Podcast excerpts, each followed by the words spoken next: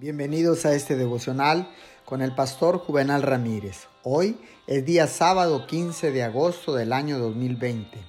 La palabra de Dios dice en el libro de Filipenses capítulo 3 versículos 7 al 8.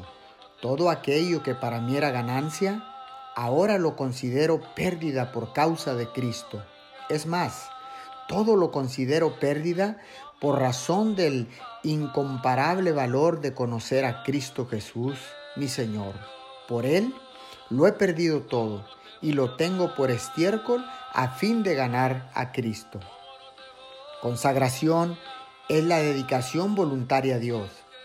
Es apartar todo lo que somos, todo lo que tenemos y todo lo que esperamos tener o ser.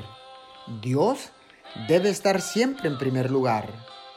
No es tanto el entregarnos a la consagración, debemos enfocar nuestros ojos en Dios. Él es la fuente de toda consagración.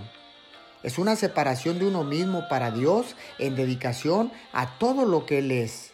En otras palabras, consagración es estar apartado para el servicio de Dios. La consagración tiene una naturaleza sagrada. Está dedicada a fines santos. Es ponernos voluntariamente en manos de Dios para ser usados con fines santificados. Oremos. Bendito Dios, hoy en este día decido entregar mi vida para ponerla al servicio tuyo, Señor. Quiero servirte por el resto de mi vida, en el nombre de Jesús. Amén y amén.